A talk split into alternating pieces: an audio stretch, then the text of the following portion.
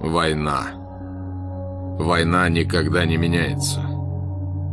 С самой зари человечества, когда наши предки впервые взяли в руки камни и палки, кровь лилась рекой во имя чего угодно, от Бога и справедливости до банальной ярости психопата.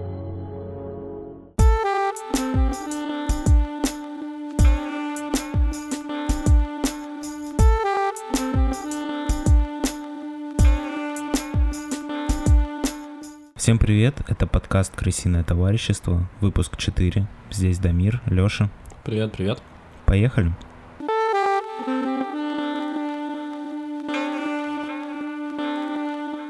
Так вот, э, племя Маури. Абсолютно невероятный народ, и, как многие считают, самый известный из малочисленных народов. Собственно, хотелось поговорить про его историю, про то, как они, э, через что они прошли, и как они сохранили свою национальную идентичность, и их знает весь мир про них. Э, снимают мультики Дисней, э, мультик Моана, Тайка Вайтити, тоже выходец из народа Маури. Один из самых клевых, на мой взгляд, сейчас режиссеров. Вот, все его фильмы мне прям безумно нравятся. Вот, и в целом, как они к этому пришли, поговорить немножко про их историю и... Да, на самом деле очень интересная история. Это племя, э, располагалась на островах Полинезии, ну, Новой Зеландии и близлежащие. Вот, там было много племен, и у них э, в культурном коде э, была зашита очень сильно война. То есть они воевали всегда, воевали по, по любому поводу. Это был вот такая часть их культуры, это вечная война друг с другом. Вот, и поэтому этот народ не сразу был колонизирован, потому что некоторые европейцы, которые первые при, приплывали в те места, а, не предполагали, что они а, получат. То есть была история про то, как они съели экипаж из 70 европейцев а, за то, что они выпороли какого-то мальчишку местного. Да, очень интересно, что э, первые миссии колонизаторские, которые приезжали на острова, э, они были организованы с целью э, насадить христианство. Вот, но европейцы очень быстро поняли, что маори достаточно сложно как-то подчинить себе, потому что они поклонялись там своим э, идолам, своим богам. Вот, и христианство, и, ну, никак не получилось насадить. Вот, и первые попытки выходить на контакт с этими племенами происходили в те моменты, когда э, какие-нибудь, например, э, из Великобритании беженцы, вот, это обычно какие-то преступники или ну, преступники, разбойники, да, они приезжали туда именно чтобы найти какую-то свободу, как это было, ну, в Америку бежали в свое время, вот, также и туда. И, соответственно, вот этих вот людей, которые не старались насадить свои ценности, а старались, ну, типа, лучше ассимилироваться э, с этим народом, у них как раз и получилось установить первые контакты. Вот, они привозили им оружие, они привозили им, э, причем оружие, там была история, когда один из э, вождей э, поехал э, в Великобританию, в Англию, вот, потому что он думал, что в лондонском Тауэре есть огромный склад э, оружия, его получится оттуда украсть. Э, но когда он туда приехал, он понял, что украсть ничего не получится, но при этом он произвел, произвел фурор на э, короля Георга IV, и вообще он, он был весь в татуировках и так далее, и он помог составить, как это называется, ну, как-то помог в изучении языка маори. Да, языка и народности. Интересный факт, что э, до сих пор уже в современном языке маори вот эти вот э, его, он был из северных племен, его северные диалекты, вот эти вот отголоски до сих пор слышны вот в письменной речи. Да, вождя этого звали а, Хонги Хика наверное, один из самых а, известных а, лидеров того, тех времен у этого народа. Вот мы знаем а, об этом благодаря а, одному из европейцев, который долгое время прожил а, среди маори и даже как-то ассимилировался к ним а, и принял их культуру. Да, у него была еще а, жена. Да, ирландец, его звали Фредерик Маннинг. Вот, и, соответственно, он когда уехал уже из, а, из Новой Зеландии, он написал книгу, Э, про вот свою жизнь там, что, собственно говоря, и а, откуда мы и узнали, как бы, всю эту информацию. Вот, этот вождь, он... А, ну, и... можно я дополню? Да. Книга называется «Старая Новая Зеландия». Вот, ее, насколько мы поняли, пока нет перевода, она есть только в оригинале на английском языке. Вот, но было бы интересно почитать, потому что он описывает а, именно тот период еще до того, как а, был подписан договор, и до того, как Великобритания стала, как Новая Зеландия стала частью Великобритании, вот, и пишет про вот эти вот все войны, про то, как он жил в этих племенах, как он нашел свою а, жену, она тоже была э, маурийская женщина. Вот, в общем, э, интересная книга, стоит, наверное, ознакомиться. Э, этот вождь Хонги он был, э, ну, достаточно умным все-таки человеком, вот, потому что когда там шли э, бесконечные племенные войны, вот, он додумался, что стоит с вот этими европейскими колонизаторами начать общаться, вот, и как-то находить общий язык, потому что он понял, что у них есть оружие, которое ему в будущем поможет намного эффективнее воевать, вот, и захватить большие территории, больше племен. Вот, соответственно, он там договорился, как я уже сказал, он поехал а, на, аудиенцию, на аудиенцию Георгу IV а, и привез оттуда до 500 ружей, вот, мушкетов, еще сабли и кучу патронов. А, и, собственно, он вернулся в тот момент, когда племена уже были истощены войной, вот, и как раз он ворвался с кучей оружия, еще наученный опытом э, колонизаторов, как с этим оружием управляться, и, собственно, под, под своим влиянием его а, племя Нга, Нгапухи, называется, вот, оно захватило почти всю Новую Зеландию, вот, и стало одним из самых влиятельных, самых больших. Вот. Ну да, по правде говоря, а, там оружие европейцы продавали этим племенам уже довольно давно, но, как правило, они им отдавали самые говеные, самые простые ружья, которые у них были, и, соответственно, вот этот э, Хонги Хика поехал в Англию, рассчитывая там получить именно хорошие, крутые пушки, вот, и, собственно говоря, то, что он купил у контрабандистов перед тем, как уезжал, они как бы действительно были намного лучше и круче, чем те, которые были, но просто ты так сказал, что он как будто их туда привез. А там но уже до этого до, тоже были, но были очень оружия было уже этих племен, но оно было такое, достаточно допотопное для тех времен. Да, и, собственно, с этого момента начались э, еще яростнее мушкетные войны. Вот, когда уже много племен обзавелись оружием, вот, и начали намного более эффективно убивать друг друга. Вот, и эта война шла, у тебя не, не записано, сколько она шла? Она там шла какие-то чуть ли не 40 лет. Ну да, очень-очень много. Ну, в принципе, у них война шла, и да, до этого неизвестно сколько лет. Просто теперь она была с пушками. Да, теперь они, они могли э, друг друга еще лучше убивать. Там на самом деле смотри, как получилось, то что они же эти пушки меняли на что? На, на землю. На земле. Да, в основном на земле. Вот, и в какой-то момент они поняли, что они раздали слишком много земли, вот, и, соответственно, постоянная война, причем еще и с оружием, она как бы подыстощила э, эти народы, вот, и они приняли решение подписать договор а, с английской короной. Это, кстати, произошло уже после смерти а, Хонга Хика, вот этого легендарного вождя. Да, и он, и... когда умирал, сказал, что если вы увидите а, людей в красных одеждах, которые не торгуют, а ходят с оружием, типа угу. мочите всех без разбора. Именно в красных одеждах это было про э, солдат э, ну, как раз английских, получается. Ну, английские солдаты, да, да, да. которые можно в этих всех фильмах про пиратов Карибского моря, там вот эти красные да, мундиры. красные мундиры. Вот, и, соответственно, они подписали этот договор, они почти не понимали, что подписывают, поскольку договор был на английском языке и был очень быстро состряпан. И... был очень плохо переведен. Договор э, Вайтанге, он назывался, и он, собственно, говорил о том, что Новая Зеландия полностью переходила в управление Великобритании. Сразу после этого начали прибывать на остров а, вот эти красные мундиры, вот, и, соответственно, начали отнимать земли, которые оставались еще у Маури. И, соответственно, началась э, огромная война за независимость вот, но силы были неравны. Там хотя... еще был интересный факт, что европейцы привезли огромное количество ну, инфекций. Да-да-да, там плюс инфекции, которых не было иммунитета у местного населения.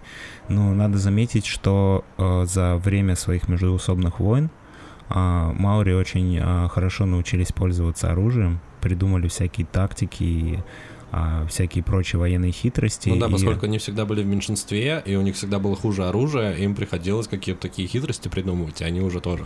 Да, англичане не, не ожидали, что столкнутся с таким противостоянием, но тем не менее, как бы английские солдаты э, одержали верх, и постепенно количество жителей этого племени, ну, этого народа, начало сок- сокращаться, вот, но произошла огромная глобальная тотальная война, которая помогла этому народу снова а, вернуть себе свое. По сути, их, их народ превратилось, ну, как в, в низшую касту, вот, именно маори. Вот, они были, из, ну, они жили, я подозреваю, в каких-то гетто, вот, особо ничего не зарабатывали. Э, несмотря на то, что они добились, э, что у них было представительство в парламенте, вот, и у них даже уже появился свой э, король, несмотря, причем первый раз общий для всего народа, потому что раньше они все были разбиты на племена. Вот, все равно они жили достаточно тяжело и достаточно плохо. э, И на удивление им помогла война. Опять, вот, это была Вторая мировая война. Э, Потому что представители парламента вышли к... об- Они, по-моему, даже обратились к самой э, королеве английской и сказали, вот, отправьте отряд, э, состоящий полностью из э, воинов Маури. 800 бойцов они отправили. Да-да-да, 800 бойцов они отправили, насколько я помню, сначала на Крит. Там были огромные потери, но все равно отряд, состоящий из Маури, он, по-моему, 28-й был э, отряд. Вот, он себя очень хорошо зарекомендовал, как Да, бесстрашные бойцы. Они прошли всю войну, они воевали в Италии, в Греции, в Северной Африке, и многие из них вернулись живыми. Да, вернулись и героями. Стали героями в своей стране. И, соответственно, вот как раз первое поколение вот этих а, детей, вот этих а, легендарных ветеранов, Да-да-да, началось они возрождение культуры. возродили культуру момента. Маури и а, добились пересмотра вот этого договора в Вайтанге, который был подписан. Вот, и, соответственно, в как итог всего, а, в 1987 году маурийский становится вторым официальным языком Новой Зеландии. Да, он начинает преподавать, появляются школы, детские сады, которые только на э, языке маури э, учат детей. Вот. И эта культура развивается, как мы говорили в начале, это становится огромным пластом культуры. Их вот этот вот танец хока, как называется? Я опять забыл. Их танец. Хаку. Хако э, становится визитной карточкой, его танцуют реально по всему миру. И, кстати, как, как, как у тебя ощущения? Я тоже перед выпуском смотрел опять эти видео с танцами. Его танцуют вообще везде, его танцуют на свадьбах, его танцуют на похоронах, его танцуют перед спортивными мероприятиями. Это танец, когда они бьют себя по рукам, по ногам, таращат глаза, высовывают язык и как будто в припадке бьются. Вот, собственно, военный танец для запугивания для запугивания Да, это, противника. если честно, очень впечатляющая картина. Я, наверное, оставлю в описании а, ссылки на эти видео. Советую всем посмотреть, потому что это прям оставляет впечатление, когда ты смотришь вроде бы как современные обычные люди, они не похожи на каких-то аборигенов, они Да-да-да. все одеты нормально, и вдруг они начинают танцевать этот безумный танец, и ты такой, что происходит? Ну, я, я когда смотрел, у меня я поймал себя на чувстве, что это что-то настолько э, клевое, природное и настоящее. Ну, то есть, э, ну, как будто во время этого танца э, ты абсолютно раскрепощаешься, и там были, была запись еще из, э, где школьники это танцуют. Вот, и мне показалось, что вот для школьников это вообще супер классно, потому что, ну, вот подростковый этот возраст, когда ты такой, ну, типа, достаточно зажатый, а он тебя, ну, вот это вот вот эти движения, когда ты абсолютно открыт, ты раскрепощаешься, это прям, ну, здорово. И это говорит о, о народе многое. Вот, если ты там перед огромным стадионом, потому что это, это танец танцуют и э, спортивные команды всякие, видел, где сборная по регби танцует, и кто-то там еще был, а по, по баскетболу тоже сборная э, Новой Зеландии танцует этот танец. Ну, короче, это, это везде и везде и везде. И это очень круто. Интересно то, что мне кажется такой нюанс. а, получается, что они были на каком-то вот совсем низком а, уровне развития. Ну, грубо говоря, ходили в каких-то накидках и били друг друга палками. Ну, грубо не говоря. палками, у них нефритовые дубинки ну, были. дубинки. Как бы. Нефритовые. Они работали каменными инструментами.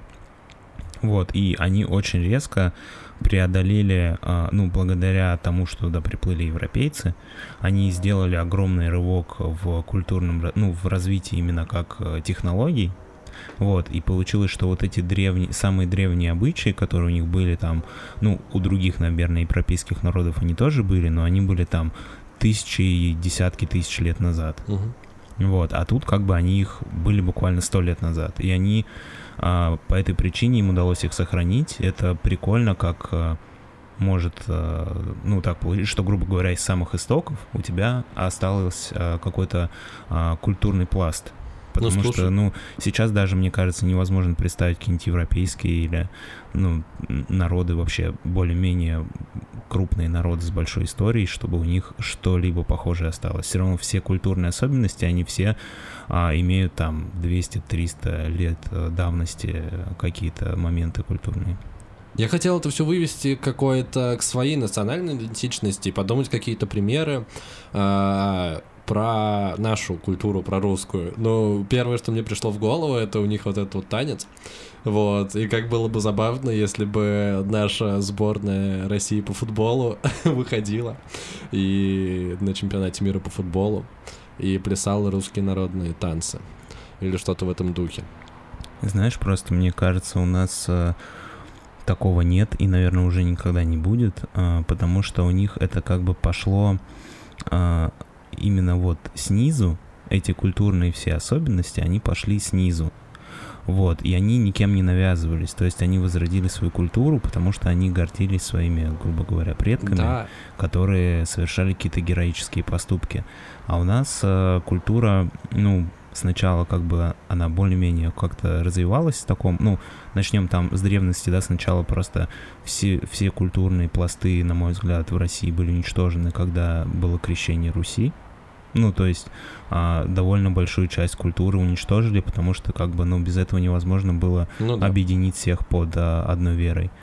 Вот, э, потом в царские, в царские времена там а, тоже по большей части это все навязывалось сверху. Ну, у нас вообще по факту как бы было рабство очень долго для большинства жителей страны. Ну, крепостное право, называется. Потом был Советский Союз, который вообще свою культуру навязывал, уничтожал все, что было до этого. Ну, то есть у них была своя сектантская Ну да, культура. у нас происходит постоянный, Вот, постоянный а откат. Да, сейчас у нас вообще как будто бы никакой культуры нет. Вот, это то, о чем я подумал, читая эту историю про народ Маори, что вот они близки к чему-то вот этому своему природному, древнему, а, историческому. Я подумал, что может быть у нас, и понял, что нет. И, я, и мне так грустно стало, что... Потому что мне хочется во что-то верить, э, во что-то ну, чтобы я знал, что вот это вот это точно мое, что у меня есть танец, который говорит обо мне, как о русском человеке. Условный танец. Вот, не обязательно. Но ничего такого нет, и я прям, ну, действительно немножко загнался, потому что как будто бы этого внутри не хватает, лично мне. Вот, и понятно, что мы может, можем быть таким, типа, усредненным европейским народом, вот, с какой-то там своей э, историей, как говорят, великой, невеликой, неважно, не нам судить. Э, но все равно чего-то вот такого ощутимого, понятного, как, ну, этого как будто нет. И понятно, что можно спорить, что у нас есть великий и могучий язык, у нас есть, э, не знаю, пельмени и блины, и балалайка, и водка, но не знаю, может быть, мне этим лично сложно гордиться. Хотя, ну, языком я горжусь. Ну, действительно, мне очень нравится русский язык. Вот, и я стараюсь э, часто смотреть, э, погрузиться в то, почему он уникальный, почему он такой особенный, и ну, мне действительно это нравится. Но вот не считая языка, что-то что-то ну, сложно. знаешь, вот если сравнивать, э, э, вот не знаю, как у тебя, да, но я, допустим, если меня вдруг скажут в школе, что, ну или там на работе, что сейчас мы с утра, значит, а, поем гимн России, я не буду испытывать чувство гордости и буду скорее чувствовать себя глупо, чем... Потому что это не наш гимн. Да, Вот. мне Это- кажется, мы пережили очень много потрясений. Ну, как э, народ. Ну, не персонально мы, а, да, вот. как, как, как народ за эти, эти века. Вот, но на самом деле, а, чтобы не заканчивать на грустной ноте эту тему, я Хочу- хотел еще про продолжить. Ладно, закончить. Да не, давай я. Мне просто очень понравилось то, то, что ты до этого говорил, то, что у нас действительно каждый условный 100-300 лет у нас происходит стирание. Вот, мы что-то успели наработать, что-то не успели, что-то успели развить, и потом приходит э, новая власть и такая, забываем все, что все, что вы учили до этого, у нас теперь по-другому. И народ только успевает приспособиться, начать на этом вот чем-то новом строить что-то, опять происходит откат. И ничего конкретного так и не получается. Ну, то есть мы вот просто где-то где-то плаваем.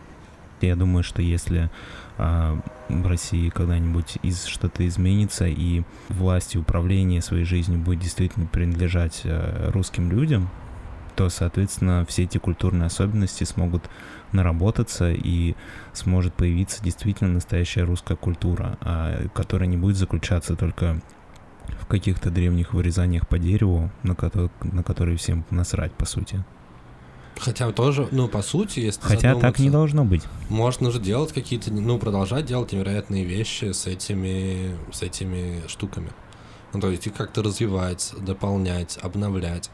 Вот. Просто этим, возможно, мало занимаемся. Еще пока ты говорил, мысль пришла э, по поводу того, что нам приходится все вот эти вот культурные э, национально-идентичные кусочки собирать из разных эпох. Ну, то есть у нас есть э, условный э, Пушкин Лермонтов, у нас есть какие-то фольклорные частушки э, и танцы, у нас есть эта резьба по дереву, и вот это вот все из каждого с каждого. У нас есть э, просто невероятные э, раннесоветские художники и, и писатели тоже.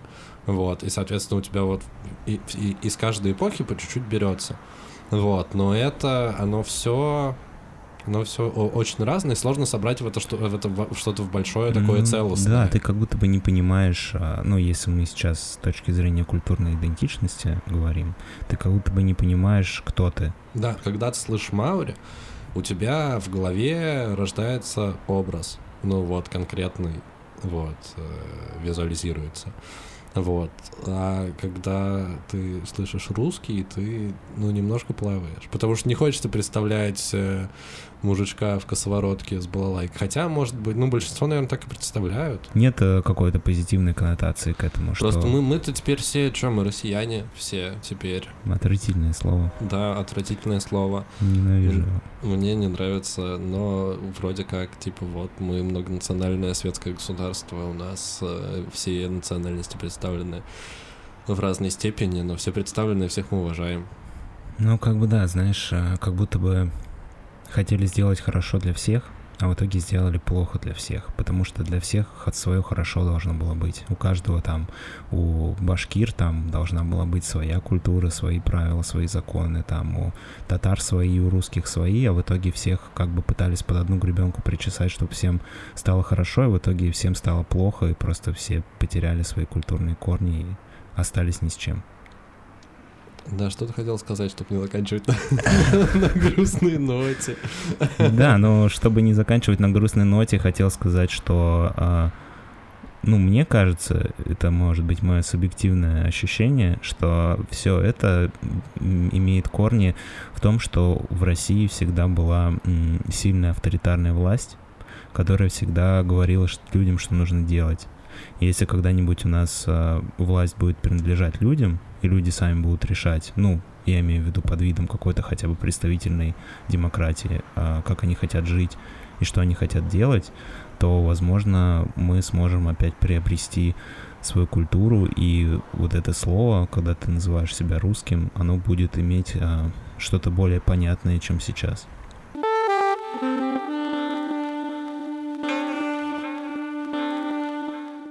Так, ну что ж, э, фильм недели. Лили навсегда называется. Э, 2002 года. Фильм шведского режиссера э, Лукаса Мудисона. Э, он же является сценаристом. Э, мы оба этот фильм посмотрели. И давай его обсудим. Как тебе фильм? Можем в- в- коротко рассказать, о чем он, чтобы люди были в контексте. Вот, он... э, Режиссер вдохновился э, записками э, литовской девочки, 16-летней. Ее звали э, Данголи Расалайте, литовская девочка, которая попала в сексуальное рабство в Швеции, вследствие чего покончила с собой. Вот, и режиссера вдохновила эта история, и он решил снять об этом фильм. Как тебе фильм? Слушай, ну я, если честно, подумал, что ты решил мне отомстить за то, что в прошлый раз мы смотрели фильм, короче, который тебе не понравился, который был какой-то глупый, и ты решил найти просто очень депрессивный фильм, чтобы мне таким образом отомстить за прошлый раз. А, ну, если серьезно, а, мне сложно так а, что-то сказать. Ну, то есть, как фильм, как отдельное произведение искусства, он неплохой. Не могу сказать, что он прям какой-то выдающийся, да, но смотрится он с интересом. А, и, наверное, для меня это один из самых грустных фильмов, которые я смотрел.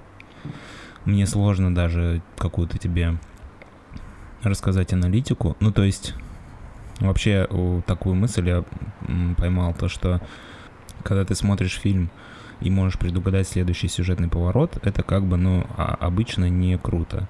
Обычно круто, когда ты не можешь предугадать твист.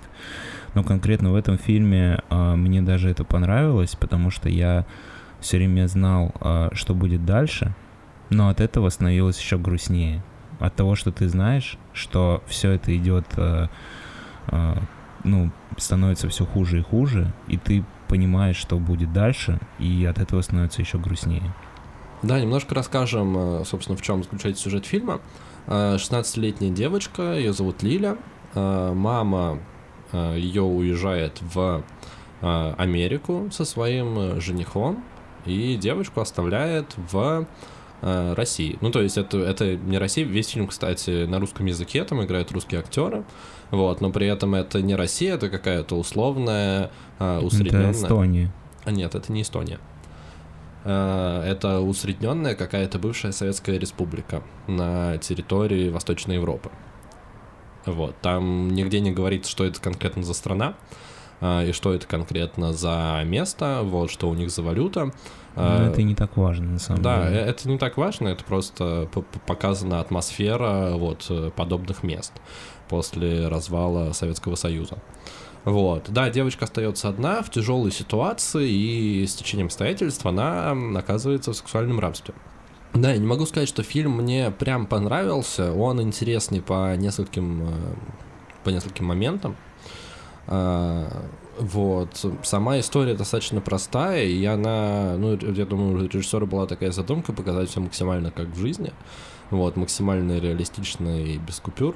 Вот, хотя, поскольку режиссер э, из Швеции, вот, а вся съемочная э, команда и все актеры были русскими, и, в принципе, он написал сначала сценарий на шведском, вот, потом он его перевел на русский, вот, и на площадке они общались через переводчика, было очень много проблем, и то есть э, ну, вот эта вот ситуация, она все равно какая-то, ну, достаточно усредненная, показанная в фильме. Вот, да, его достаточно интересно смотреть но тем не менее э, немножко придавливает это все, хотя, ну, мне было сложно воспринимать его всерьез, не знаю почему. Вот, э, возможно, из-за того, что они так странно играют. Тебе не показалось, что актеры странно играют? Просто потому, что у Лёши нет души. Что? Нет, вот, кстати, ты сказал, что это очень грустный фильм. А, мне, мне, в смысле, один из самых грустных фильмов, который ты смотрел, мне он не показался одним из самых грустных. Слушай, ты мне сказал, что один из самых грустных фильмов, который ты смотрел, это «Зеленая миля». Это, да, «Зеленая...» Из этого я делаю вывод, что у тебя нет души. Почему «Зеленая...» Потому что «Зеленая миля» не грустный фильм. Там Джон Кофи умирает в конце. Слушай, там а, хэппи-энд. Он как бы погиб, но его, он свой дар, он, во-первых, сам хотел умереть, потому что ему было очень больно. Ты понимаешь, что это единственный... Он отправился на небеса. Это единственный фильм, от которого я плакал. И он передал свой дар, а, как звали, вот, а, которого... Том Хэнкс. Том Хэнкс играл персонажа. Короче, он ему передал свой дар, и, собственно говоря, все участники этого, этой истории приобрели какой-то позитивный важный опыт в своей жизни. Но он грустный, потому что такой добрый и прекрасный человек попал в такую ужасную ситуацию и умер в итоге. Да, я к тому, что он может быть местами трогательный и тебя пробивает на слезу, но он не грустный. То есть э, у него, как его финал, он не грустный финал не грустный, но он намного грустнее, чем... Ну, возможно, потому что там постановка другая. Но мы же обсуждаем а, фильм в, в, в общем контексте. От начала до конца, а не отдельные сцены. Если ну, мы будем см... соревнования отдельных сцен устраивать, смотри, возможно, где-то ты выиграешь. Смотри, для меня в... Как называется? В Лиле навсегда тоже хэппи-энд.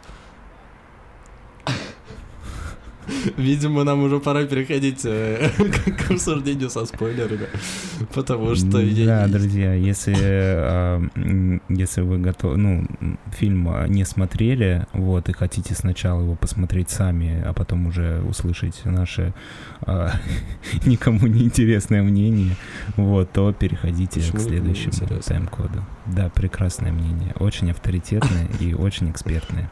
Нет, вообще не экспертное.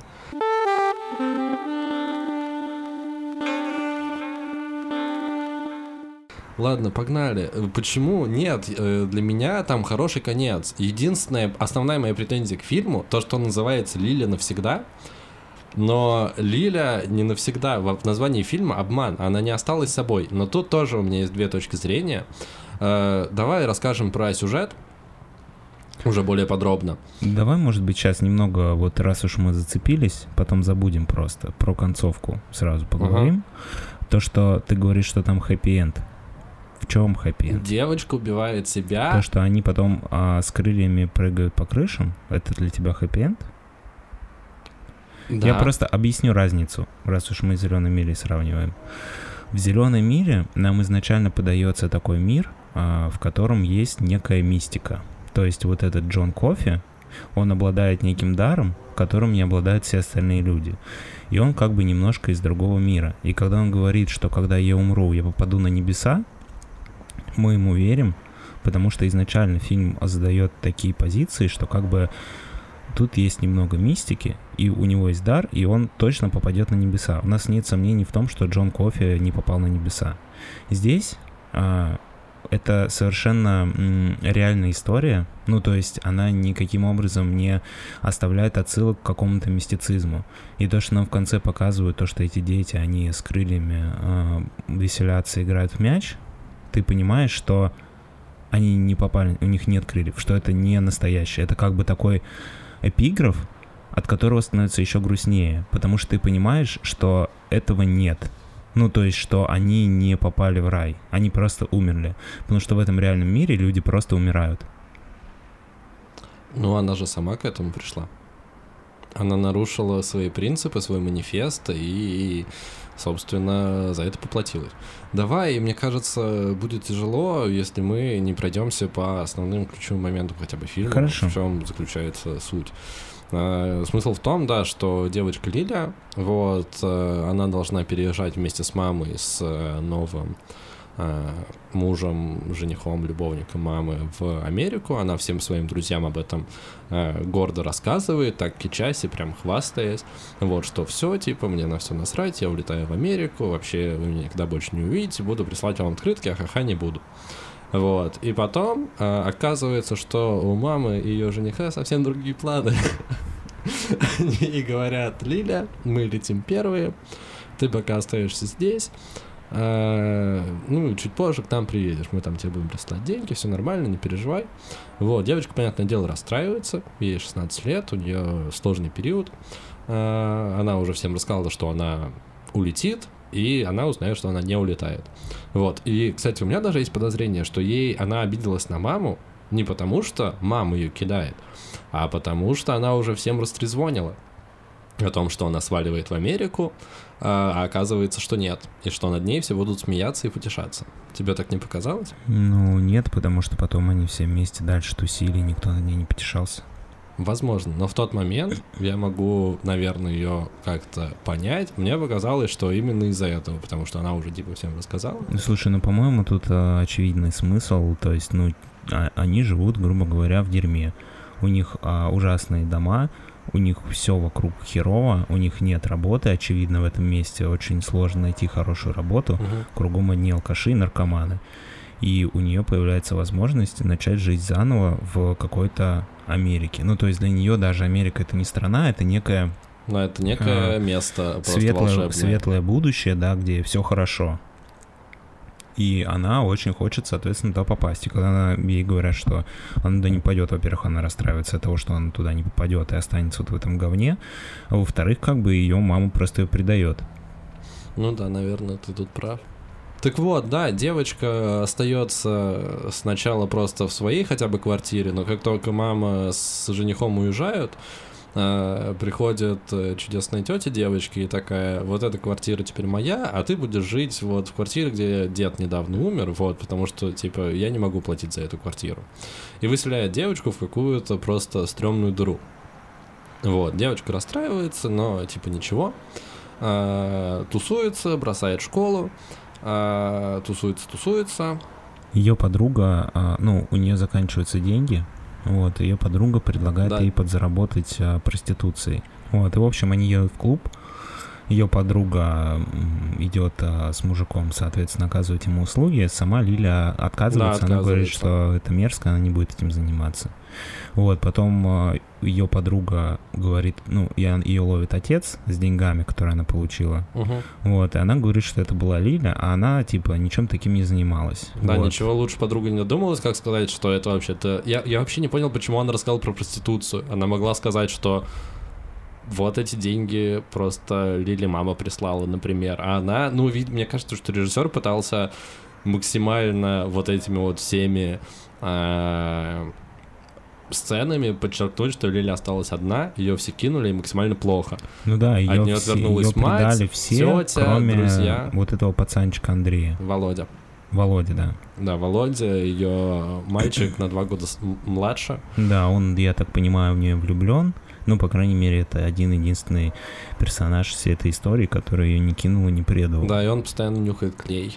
И его постоянно выгоняет из дома отец, потому что отец пьющий. Вот, и этот мальчик, у него нет баскетбольного мяча, и он трется всегда во дворе и кидает просто в баскетбольное кольцо проржавевший камень. Вот, и если заканчивая про сюжет, вот, получается, что ее предает подруга, весь двор, все ее друзья, кроме Вовы, подвергают ее остракизму за то, что, ну, говорят, что ты шлюха там и туда-сюда, и не хотят, ну, никто не хочет, всячески ее освистывают и показывают, что ей здесь не рады. Я хотел акцентировать внимание немножко, мне кажется, одна из самых важных сцен фильма, не считая третьего акта и концовки, это когда Лиля с Володей сидят на лавочке, вот, и Лиля выцарапывает надпись, вот, в этот момент выходят ее бывшие друзья на балкон покурить и замечают ее и начинают ей кричать там шлюха, проститутка, шалава, кидаться в нее там бутылками, бычками, всем таким. Вот, и Володя ей тут же говорит, типа, Лиль, пойдем, пойдем, там, не обращай внимания, давай просто уйдем. Она говорит, нет, я еще не дописала, нет, я еще не дописала. И вот там уже, типа, люди на улице начинают оглядываться на нее, выходить тоже на балкон и смотреть на шум. Но она остается при своем. Она говорит, что нет, я гордая, я допишу, потом уйду. Ей вообще плевать на то, что у нее там летят бутылки и всякие оскорбительные слова. И только когда она дописывает эту надпись, она встает и уходит.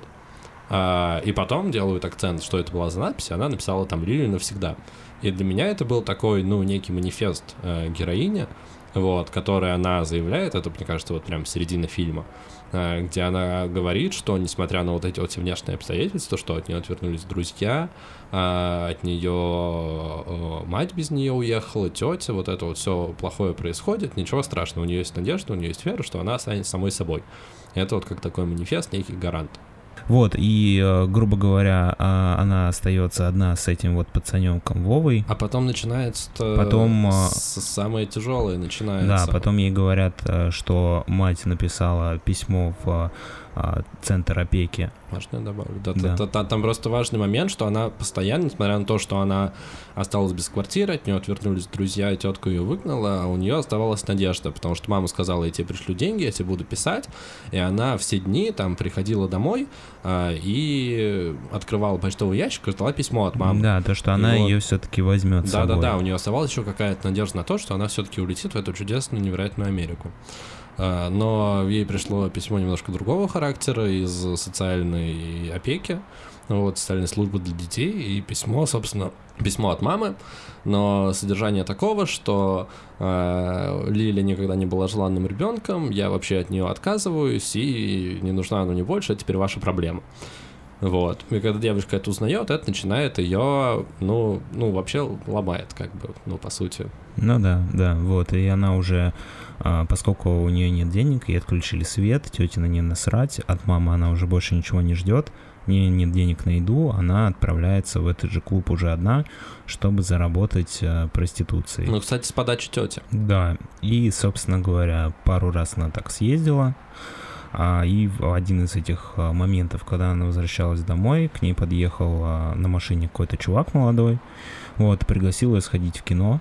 Причем с самого начала ее единственного друга, Володя, вот этого мальчика, который в нее влюблен, Э, это смущает, вот, ему не нравится, что этот Андрей вообще появился, вот, и он всячески пытается уберечь Лилю от э, ошибки, от глупости, вот, то Лиля говорит, да ты просто ревнуешь, ты просто в меня влюбился, вот, э, вообще Андрей меня любит и так далее, ну, то есть девочки э, голову, ну, ее тоже можно понять, потому что в жизни полная жопа, вот, ничего не происходит, все к тебе относятся просто как к мусору, а тут появился человек, который да, и что делает. интересно, этот Андрей, да? Да, Андрей, Андрей. Он а, предлагает, говорит ей, что он а, может увезти ее с собой в Швецию. Да, и там уже нашел вот, работу. И там есть работа, у него дядя на овощей базе. И, собственно говоря, он так рассказывает про эту Швецию, что эта Швеция для нее становится а, новой а, Америкой. Новой Америкой, да, где все прекрасно и все добрые и хорошие.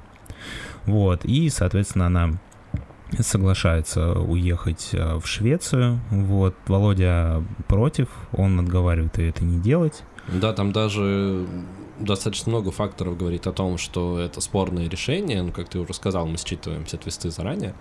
Вот. Э, когда Андрей говорит, что ты работа заключается в том, что будешь собирать овощи, а вообще это зима.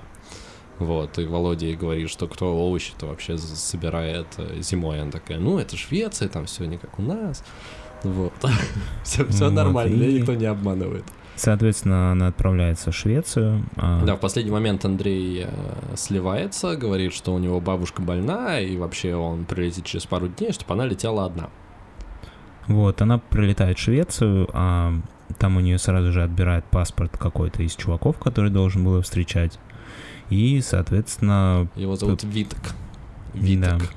Да, обращает ее в сексуальное рабство. Она какое-то время там... А, да, он просто запирает ее в квартире и на следующий же день насилует, а потом начинает приезжать не каждый вечер, возить по заказам и, ну, оказывается, просто сутенером, ну, по сути. Какое-то время она это терпит, потом а, в конце фильма она сбегает от него и прыгает с моста. Слушай. Интересный еще момент, нюанс, который тоже мне показался особенно грустным в этом фильме, то, что когда Лиля уехала, нам показывают, что Володя в этот же вечер обожрался таблеток, обожрался таблеток да. и умер. Да, покончил с собой прямо в подъезде около квартиры, где она шла. Вот, и, кстати, потом еще э, тоже читал факт, что режиссер хотел сделать огромное количество отсылок к, э, к религии, вот. Э, но потом на этапе э, разработки фильма это много порезали. Там остались, там остались некоторые моменты, например, то, что у Лили есть э, икона, которую она вообще из каждой квартиры в каждую переносит, и она, ну, как нам там с одной из первых сцен дают понять, она достаточно верующая, потому что она прям молится, читает «Отче наш», когда мама ее оставляет. Вот, и потом во все квартиры, в которых она пребывает, она переводит с собой эту икону, в том числе и когда она приезжает в Швецию, в эту квартиру, где ее запирает сутенер, вот, она ее вешает на стену, и она у нее висит. А, но... Она же, по-моему, разбивает в какой-то да. момент как раз вот в Швеции. Да, после того, как первый раз, после того, как ее сутенер изнасиловал, а, она поняла, что, ну, куда она попала, что вообще произошло, и эту икону разбивает. Вот. А, и потом к ней начинает являться дух а, Володи с такими крыльями. И, кстати, вот ты сказал, что это, что на самом деле эти дети, они не в раю, и мне кажется, это подчеркивает то, что у них такие крылья не, не натуральные, то есть видно, что эти крылья, они прям, ну, фальшивые, сделаны специально, такие просто на веревочках. Вот, это дополнительно подчеркивает, что, что это все не на самом деле. Теперь к смыслу. Вернемся уже, наверное, к тому, что мы обсуждали про концовку. Ты почему-то сказал, что так, а, ну мы с тобой сравнивали фильм э, Зеленая миля угу. и этот фильм. Вот. И я тебе говорил о том, что Зеленая миля не грустный фильм, в отличие от фильма Лили навсегда, который, на мой взгляд, один из самых грустных фильмов вообще, в принципе, который а я ты не смотрел. смотрел там груз 200, танцующий в темноте? Танцующий в темноте я не смотрел, но из такого я просто вспоминал. Я смотрел Левиафана, но он мне не показался грустным, потому что он просто э, чернушный, и все персонажи Левиафана вызывают тебе одинаковое отвращение. Ну слушай, То а есть... это тебе не показалось чернушным?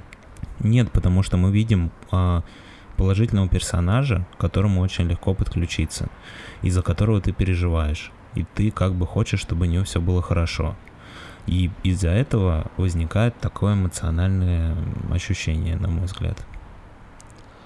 Ну, я бы тоже... То есть в фильме «Левиафан» все персонажи, начиная от Серебрякова и заканчивая там каким-нибудь ментом, они все мерзкие и отвратительные. И тебе не нравится никто из них. И тебе никого поэтому не жалко. Ну, я свое субъективное ощущение, если что, как бы это не аксиома. А почему тебе жалко эту девочку? Она же сама себя довела в целом такой жизни. У нее были выходы. Какие, например? Например, уехать куда-нибудь. Володя же ей предлагал. Куда? Да хоть куда. Ну, в смысле, просто переехать в другой город, начать искать работу просто. Она пошла по самому простому пути. Слушай, ну, я это вижу вообще как вот фильм, да, а, для меня это как такое, ну, а, социальная история. То есть нам показывают историю, чтобы донести, что вот есть... Э, есть проблема. Что есть, да, проблема, что такие вещи могут происходить с людьми, чтобы, наверное, пробудить а, внутри тебя какую-то эмпатию, и чтобы ты, ну, как-то вообще задумался об этой проблеме. Потому что я не видел, вот, ну, понятно, что легко говорить, что вот, а там же можно было это, можно было то, а можно было свой стартап открыть и вообще, но э, объективно, да, это все равно человек, который живет в определенном месте с определенным бэкграундом, с определенными навыками. я не вижу реально в этом фильме выхода, чтобы она могла сделать по-другому.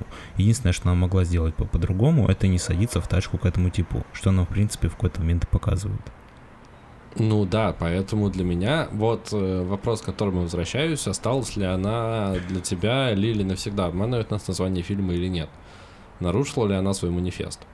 Потому что я, когда вот э, в первый раз смотрел, ну, в смысле, я один раз смотрел, когда, когда я только закончил просмотр, я подумал о том, что, блин, название фильма нас обманывает. Она отошла от своих принципов, она не справилась с этой ситуацией, она сдалась, и вот, собственно, за это и поплатилась. Но сегодня, когда я еще задумался об этом фильме, о смысле и так далее, я пришел к тому, что, возможно, режиссер хотел по-другому зайти и оставить ее Лили навсегда в ее вот в этом вот выдуманном мире.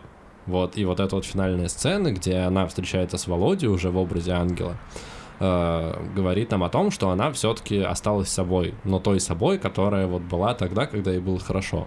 Просто опять же, да, я в фильме не увидел тех моментов, когда она осознанно придает какие-то свои убеждения. То есть она весь фильм а, является жертвой обстоятельств. То да. есть ее все предают и все кидают. Она сама осознанно не принимает а, решения. То есть, допустим, у нее есть выбор пойти там и разгружать вагоны с углем, а есть путь типа пойти работать проституткой. И вот она берет и забирает проституцию. В фильме этого нет. В фильме нам показывают, что у нее кроме как проституции, ей больше заняться нечем. Она и пыталась там предметы продавать, что-то еще делать, но это не приносит никаких денег. У нее нет образования, она никому не нужна, она в жопе мира, и поэтому у нее это ее единственный путь, которым, по которому она может пойти. И поэтому ты говоришь, что она как бы там сама виновата, да, она выглядит как абсолютно такой наивный ребенок, который просто вот был сломан под гнетом этих обстоятельств. То есть она сама решение практически не принимала в фильме ни, ни одного. Ну, да, ну кроме вот того, когда она могла сесть в машину или не сесть в машину. Вот а единственное решение, но опять же это решение, оно было объяснено, она как бы не понимала серьезность выбора. То есть если бы она знала, что будет, если она сядет в машину, и что будет, если она не сядет в машину, и решение бы приняла, то это было бы ее осознанный выбор. Мгм. Выбор главного героя. И, как ты говоришь, после этого она как бы поплатилась бы за этот выбор. Но она не отдает себе отчета, когда делает этот выбор.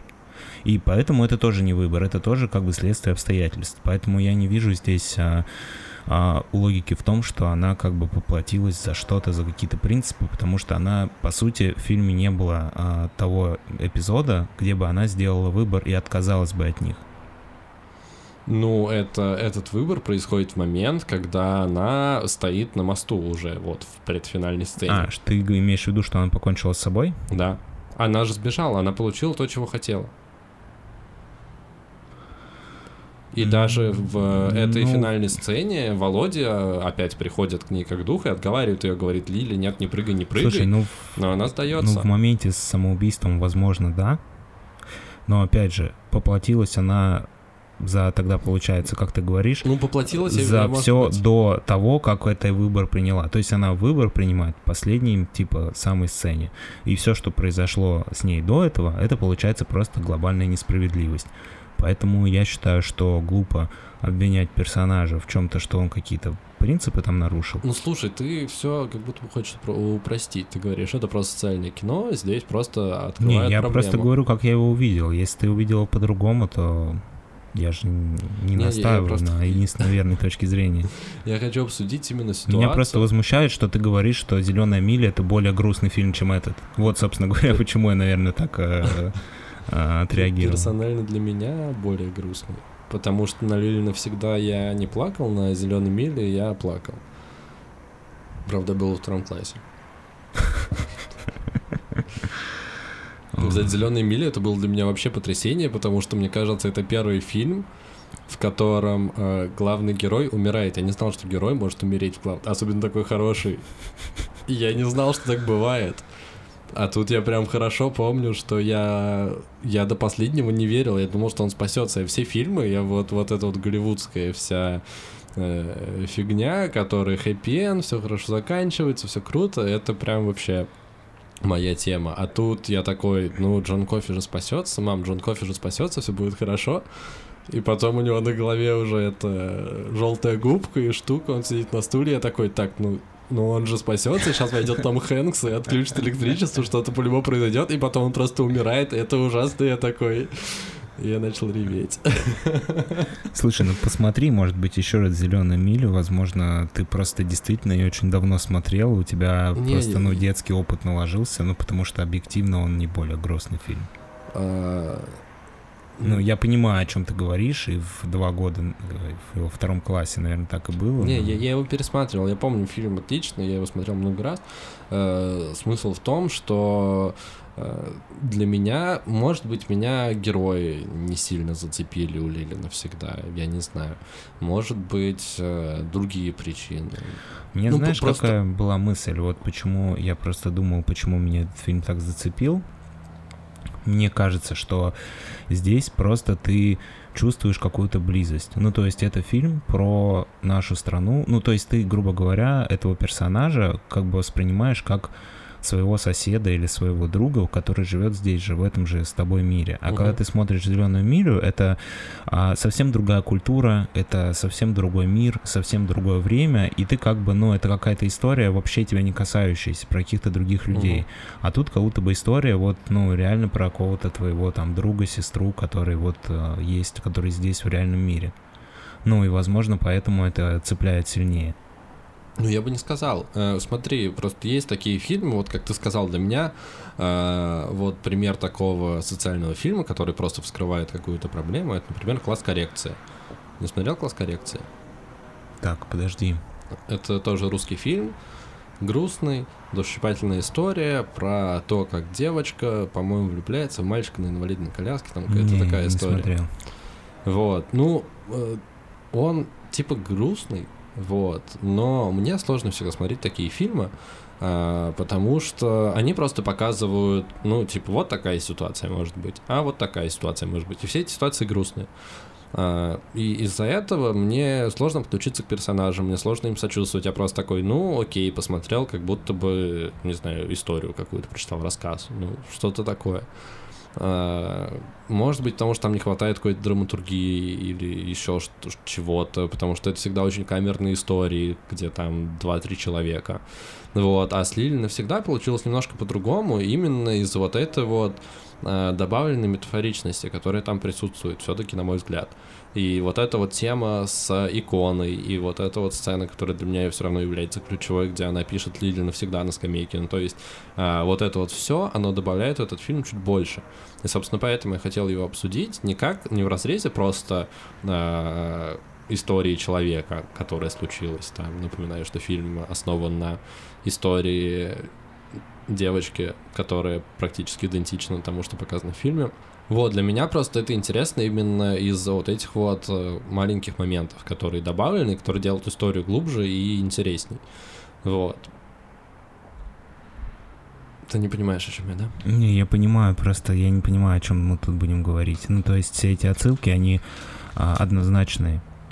Ну, я имею в виду, то есть вот когда фильм «Платформа», он прямо обсуждали, и было там можно было подискутировать. А это вот это имелось в виду или вот это? Это была метафора на это или была метафора на то? То тут как бы все однозначно. И даже тот же а, слово, которое она царапает на скамейке а, Forever, оно как бы тоже как элемент такой а, истории, что была девочка, у которой были надежды, которая была готова бороться, была готова как бы жить, и в итоге что с ней произошло? что все, что от нее осталось, это нацарапанная на скамейке надпись, и все.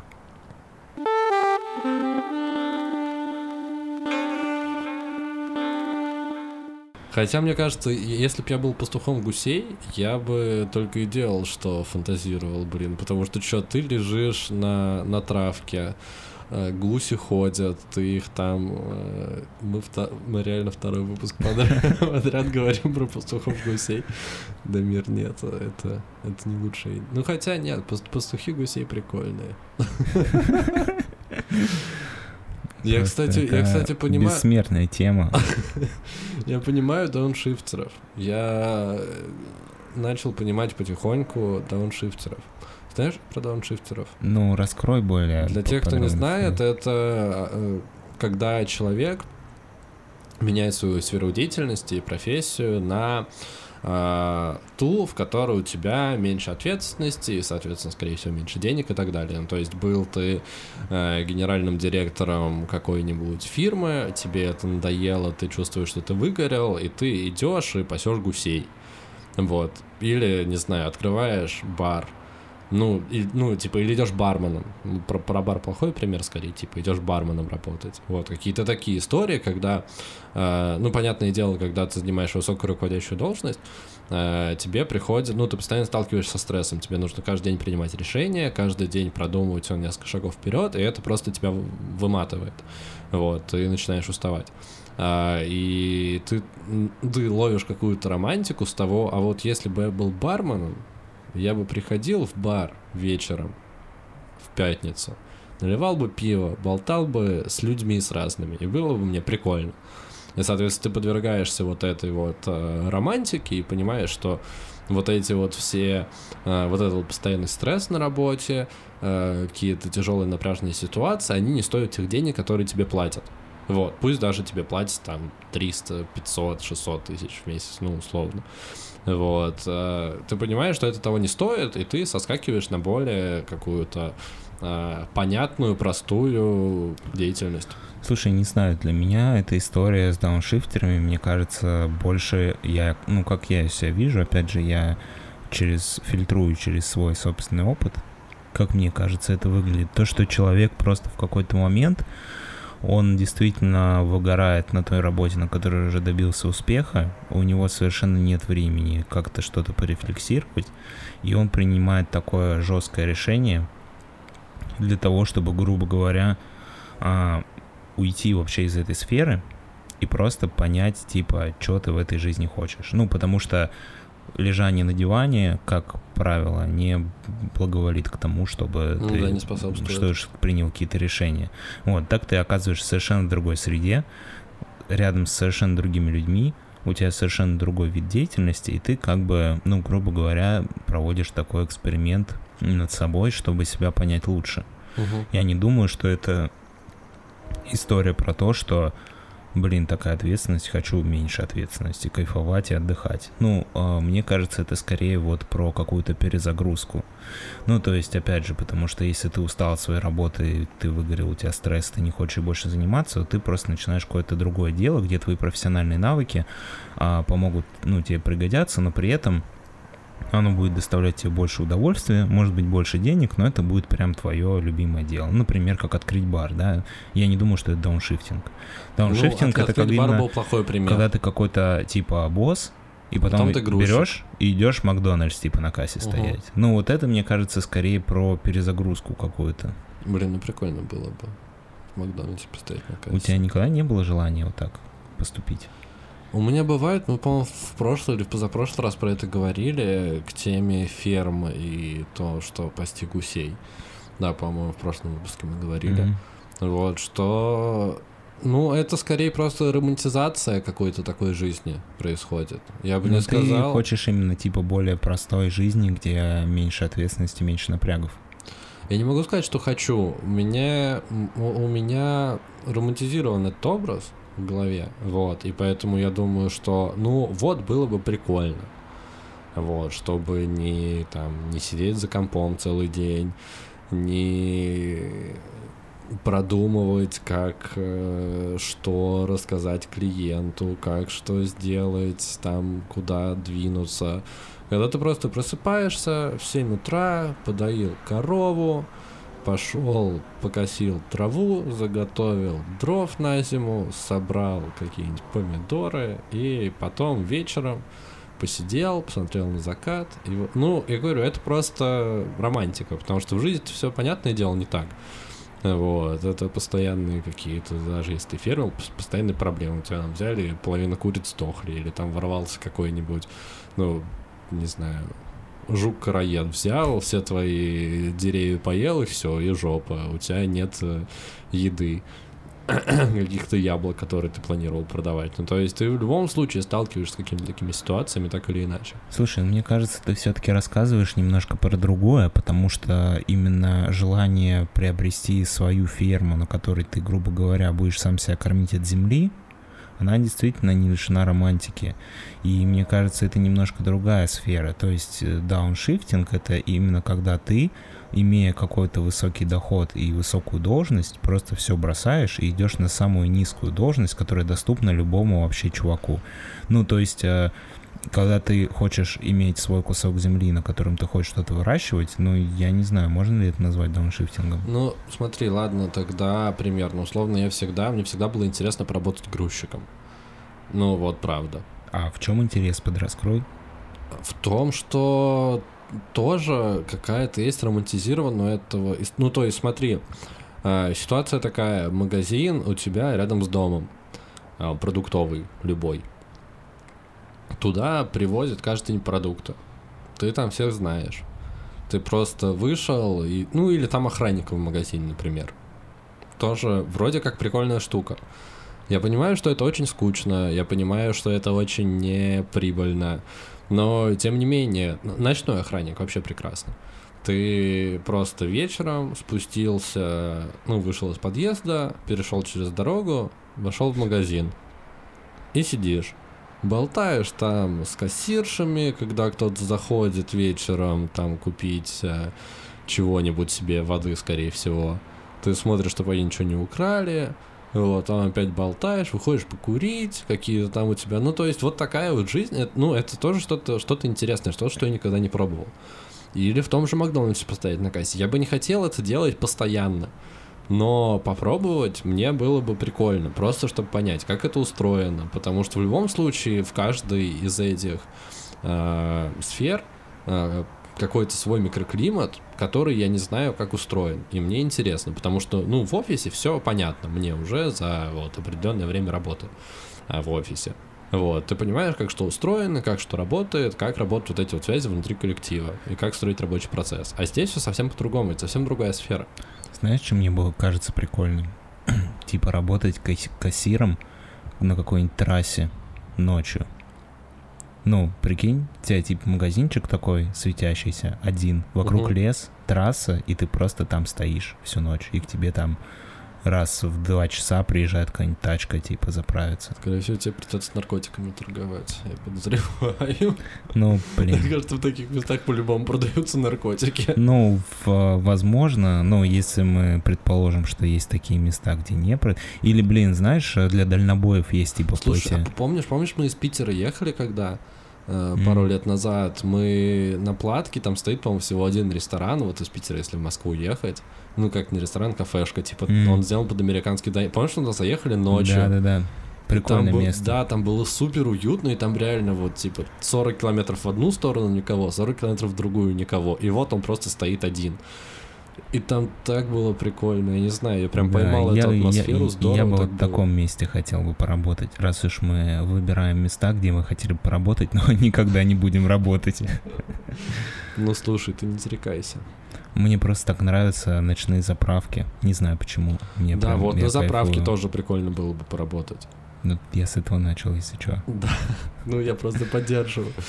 Ну, я пони- и, и- и как бы ты головой понимаешь всю, ну, весь трэш, который, то, что ты воняешь постоянно этим бензином, тебе ни хрена не платят, и вот, вот это вот все, ну, такой, типа, блин, а прикольно, ну, типа, не знаю, может, это очень э, так звучит высокомерно, но мне кажется, это клевая тема. И сейчас какой-нибудь заправщик, который это слушает, такой, ёбаный в рот, вот зажрались москали. На заправку хотят работать пойти. Просто по приколу. Ужас какой. Э, Нет, мы, мы, мы нет. Я, я не Без негатива. Да, без негатива. Вот. Просто, просто интересно. Ну хотя да, нет, наверное, это ужасно звучит. Что мы такие, типа, йо, а прикольно грузчиком, наверное. Слушай, ну про грузчика реально, мне кажется, не прикольно. Я именно просто, почему я привел пример с заправкой и вот с этим местом на трассе, который ты сказал, просто у меня есть вот какое-то вот это ощущение, что, ну, мне как-то, мне прям нравятся вот эти места, когда ночью у тебя вот, ну, та же заправка, потому что чаще всего, которая работает круглосуточно, ты там один, и у тебя очень мало посетителей. Ну, в этом прям для меня есть какой-то такой шарм, прикольный. Ну, мне самому очень нравится на ночные заправки заезжать. Я иногда Да-да-да-да. заезжаю на ночную заправку. Просто так? Да, не потому что мне надо заправиться, а просто хожу по магазину, там, ну, иногда какую-нибудь жвачку. Просто, блин, я кайфую от таких мест. И как бы к этому... Нет, грузчиком я не хотел пробовать работать, мне кажется, это ужасно. Ты просто таскаешь тяжелые предметы, и ты всегда грязный. И в чем там романтизм? Почему грязный?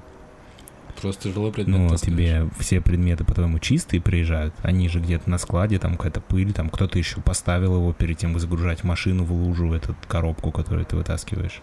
Короче, не суть про заправки. Ты когда-нибудь видел грузчиков вообще? Да.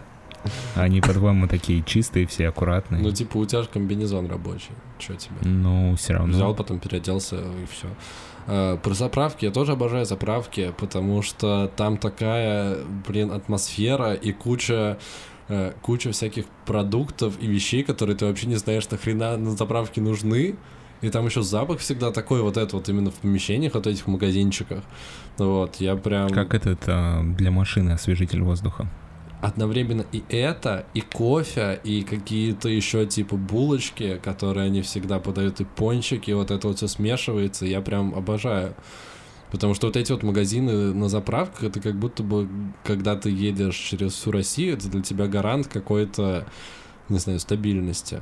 Да, ну, кстати, интересно, что там все жутко дорого всегда. Да, всегда очень дорого. Ну, как в Европе. Но все равно в этом есть а, какой-то шарм. Заправки — это оплот, оплот Европы. Плод капитализма. Да, плод капитализма. Всегда все очень дорогое, но такое красивое, вкусное и невероятное. Даже вот эти хот-доги на заправках.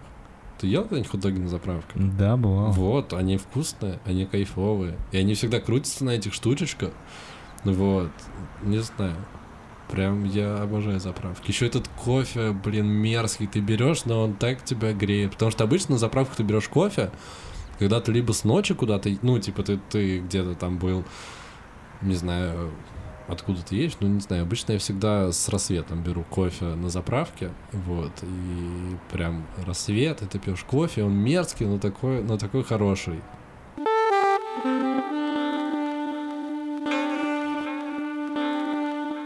Друзья, вы слушали подкаст «Крысиное товарищество», выпуск 4. Увидимся через неделю. Услышимся. Услышимся через неделю. Да, пока-пока. Всем пока. Thank you.